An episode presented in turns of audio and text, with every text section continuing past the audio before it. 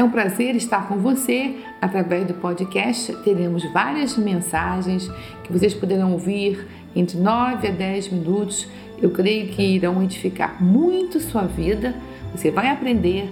Eu quero lhe aconselhar. Se você puder, pegue um caderno, anote. Você vai poder ouvir várias vezes e será muito bom para o seu desenvolvimento pessoal.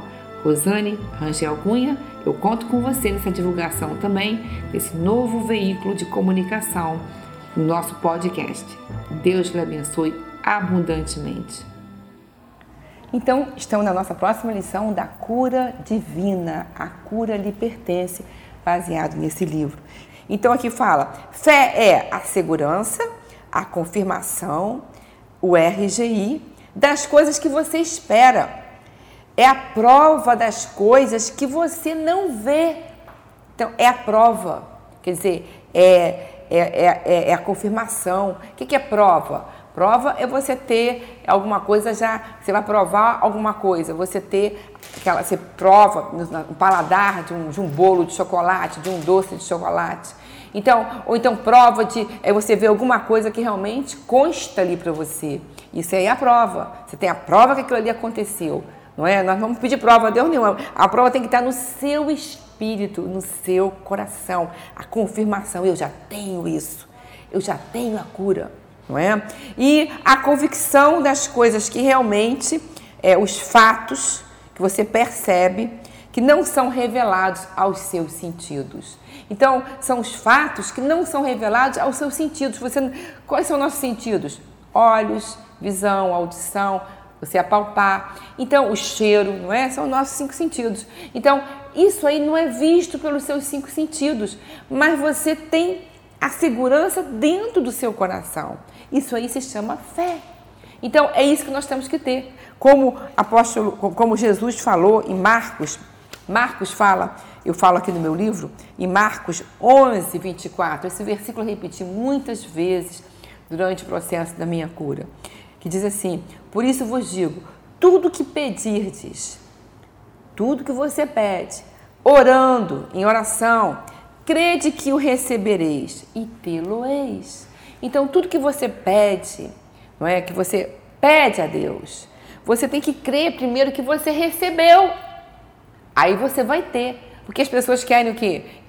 Ver primeiro, ter a prova primeiro, ver com seus cinco sentidos primeiro que aquilo aconteceu. Aí sim você vai agradecer a Deus. Não, a fé não é isso. A fé é você crer no que você pediu antes de você ter. Aí você terá.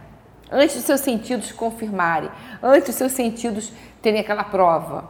Aí você realmente vai saber é, é, eu tenho a cura. Não. Você tem que dizer assim: eu tenho pela fé. É minha. Eu sou possuidora dessa promessa, eu sou possuidora dessa cura, já é minha.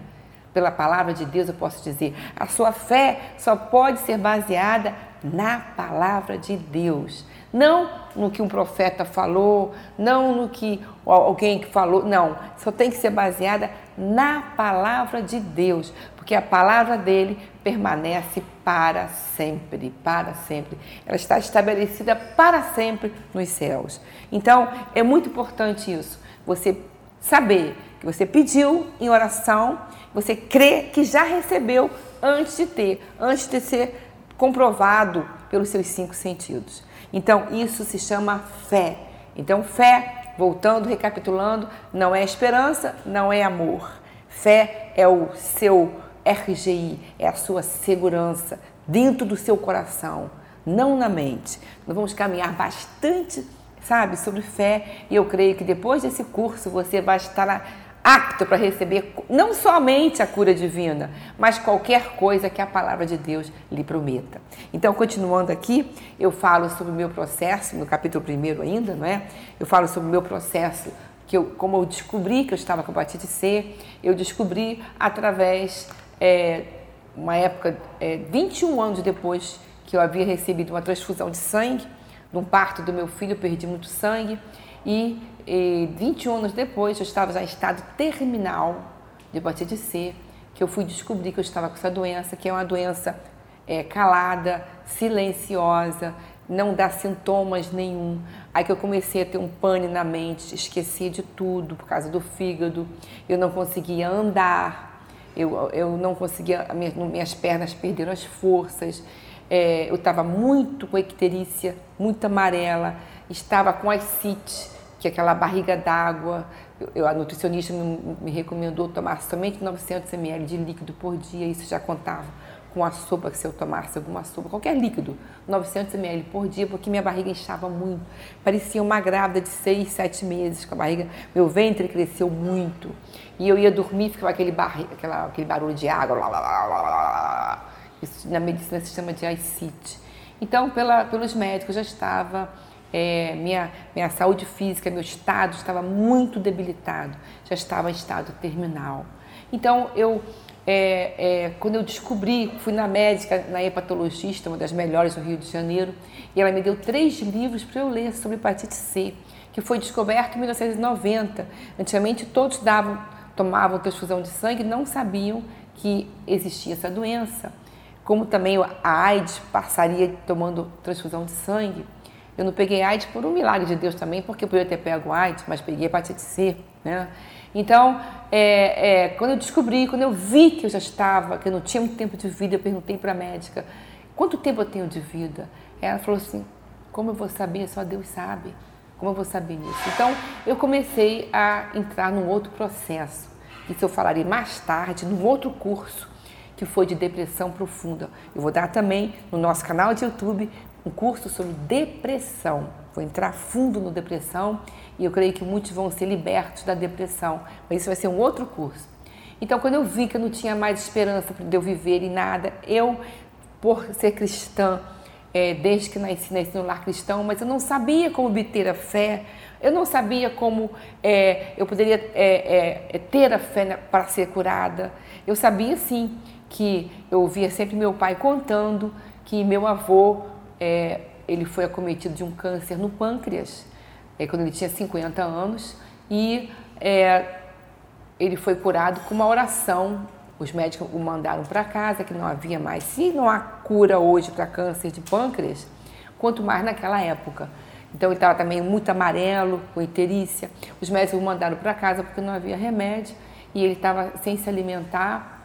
Só botava assim um algodãozinho na boca dele com água e tal, ele não conseguia comer mais nada. E minha avó, ela havia aceitado a Jesus, toda a família, né? Ela fez uma oração, sem saber que estava fazendo, de é, oração de concordância. Ela concordou que assim como Deus havia curado o rei Ezequias, deu mais 15 anos de vida, também fizesse com Bernardino, que era o meu avô. E depois de um mês, meu pai, meu avô levantou, meu pai contava isso, meu avô levantou andando normalmente, totalmente curado, e ele viveu realmente 15 anos certinho. Morreu com 65 anos. Quando ele faleceu, sem doença nenhuma, sem mais nada, nenhum câncer, é, que os filhos vieram lembrar que haviam 15 anos que ele havia, é, que havia feito aquela oração e ele veio falecer. Aí, naquela época, eles falaram assim: Poxa, por que não pedimos 30 ou 40 anos a mais? Para ele viver mais tempo, não é? Porque ele era novo. Mas ele viveu o tempo que Deus concedeu a ele. Então eu vi essas histórias, mas muitas pessoas oraram por mim, oravam por mim, me ungiam e nada acontecia. Eu continuava com a minha barriga grande, continuava sem força nas pernas, com estado precário e e naquela depressão que entrou em mim porque eu sabia que eu ia morrer. Mas daqui, no próximo capítulo, você vai ouvir o resto da história. Eu aguardo você.